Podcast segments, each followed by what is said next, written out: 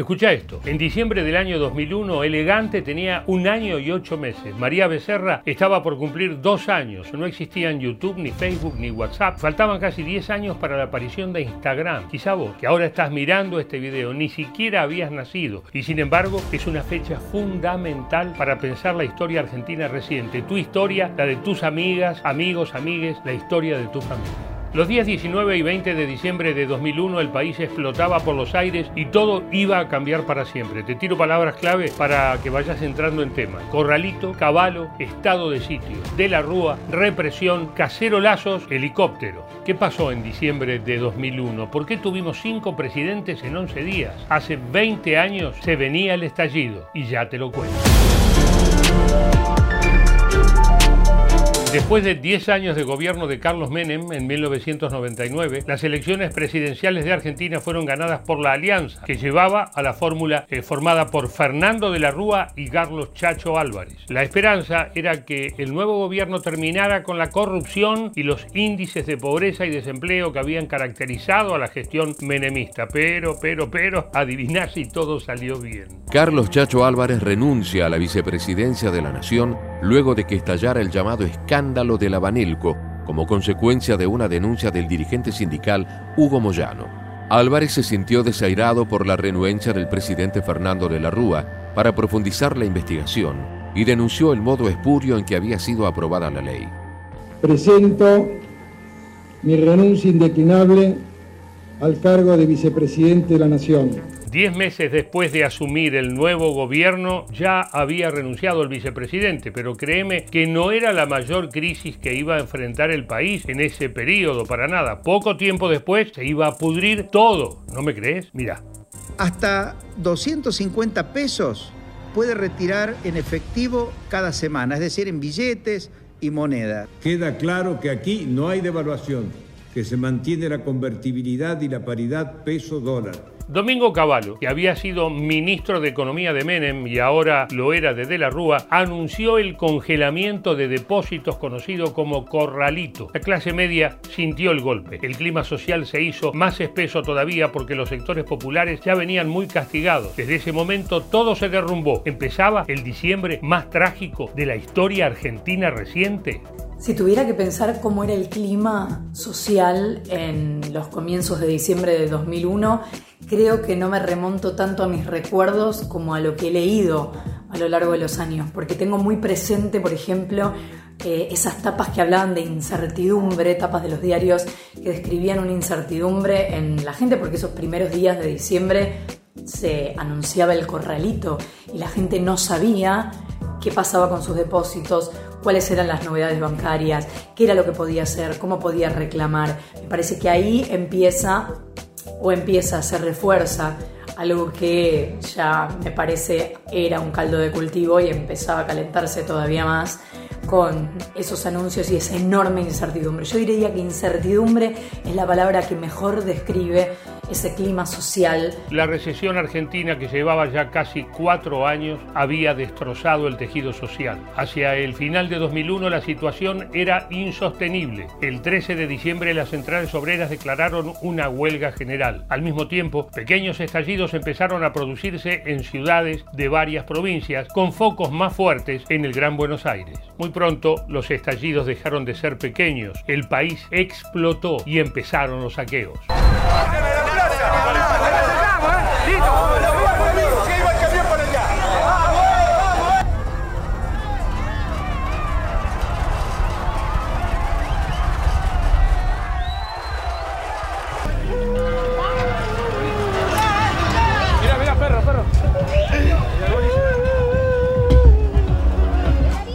Situación era insostenible, el país estaba prendido fuego y el presidente no tuvo mejor idea que intentar calmar las aguas tirando nafta al fuego. Sí, el 19 de diciembre por la noche Fernando de la Rúa anunciaba una medida que en Argentina no se veía desde la dictadura militar. Compatriotas, culmina un día difícil. Han ocurrido en el país hechos de violencia que ponen en peligro personas y bienes y crean un cuadro de conmoción interior. Quiero informarles que ante eso he decretado el estado de sitio en todo el territorio nacional. La reacción popular ante la declaración de estado de sitio no fue la que esperaba el gobierno. Lejos de calmarse las cosas, la mecha se prendió con más fuerza. Desocupados, movimientos sociales, organizaciones de derechos humanos y un gran número de personas de clase media se autoconvocaron y movilizaron en las calles de todo, todo, todo el país. En la CAPI, en la capital federal, esa misma noche, el 19 de diciembre, la manifestación frente al Congreso de la Nación fue multitudinaria y todo terminó en una violenta represión. La gente golpeaba cacerolas, se extendió el famoso cantito que se vayan todos, que no quede ni uno solo. El que se vayan todos puede ser entendido como desencanto, pero también como toda consigna atada a una situación de crisis, como oportunidad frente a un desprestigio generalizado de las formas tradicionales de hacer política. Recuerdo por aquellos días el escritor y periodista Hernán López Echagüe publicó un libro que se llamaba La política está en otra parte, recuperando la vida está en otra parte, novela de Milán Kundera, y haciendo un recorrido sobre los movimientos sociales emergentes de aquellos años, ¿no? los MTD los movimientos de trabajadores ocupados, pero también el movimiento campesino de Santiago del Estero, las fábricas ocupadas por sus trabajadores y puestas a producir bajo control obrero o como cooperativas, eh, los escraches de los hijos, en fin, un conjunto de peleas eh, que libró nuestro pueblo durante los años 90 y que se condensaron en ese diciembre de 2001. La separación entre la sociedad y la dirigencia política era total. Al otro día, ¿qué más? ¿Qué más podía pasar?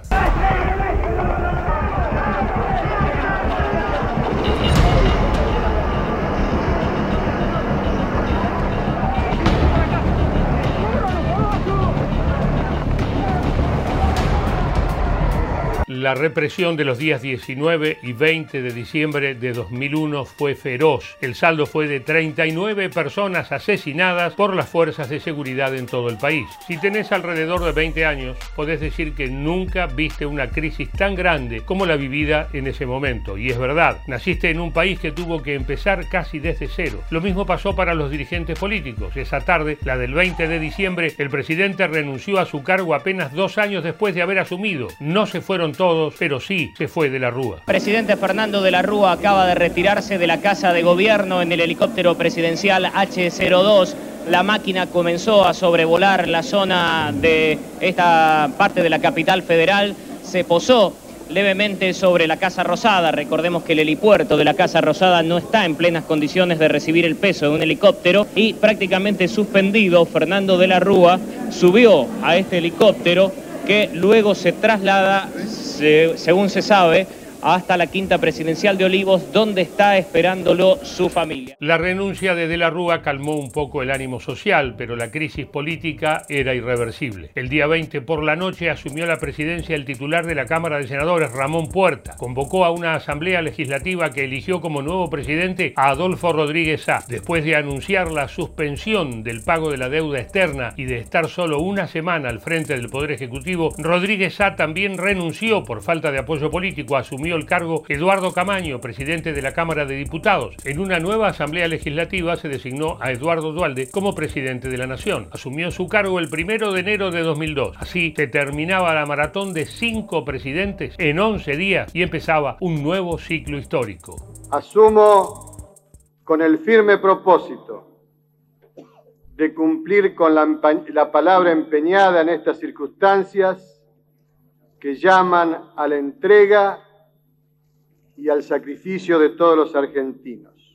Escuchá estos nombres: Graciela Acosta, Carlos Almirón, Ricardo Álvarez Villalba, Ramón Alberto Arapi, Rubén Aredes, Elvira Abaca, Diego Ávila, Gustavo Ariel Benedetto, Walter Campos, Jorge Cárdenas, Juan Delgado, Víctor Ariel Enríquez, Luis Alberto Fernández, Sergio Miguel Ferreira, Julio Hernán Flores, Janina García, Roberto Agustín Gramajo, Pablo Marcelo Guías, Romina Iturain, Diego Lamaña, Cristian Lejembre, Claudio Pocho Le Prati, Alberto Márquez, Daniel Enrique Mataza, David Ernesto Moreno, Miguel Pacini, Rosa Eloísa Paniagua, Sergio Pedernera, Rubén Pereira, Damián Vicente Ramírez, Sandra Ríos, Gastón Marcelo Riva, José Daniel Rodríguez, Mariela Rosales, Ariel Maximiliano Sala, Carlos Manuel Spinelli, Juan Alberto Torres, José Vega y Ricardo Villalba. La más joven de las víctimas tenía 13 años y apenas tres tenían más de 35.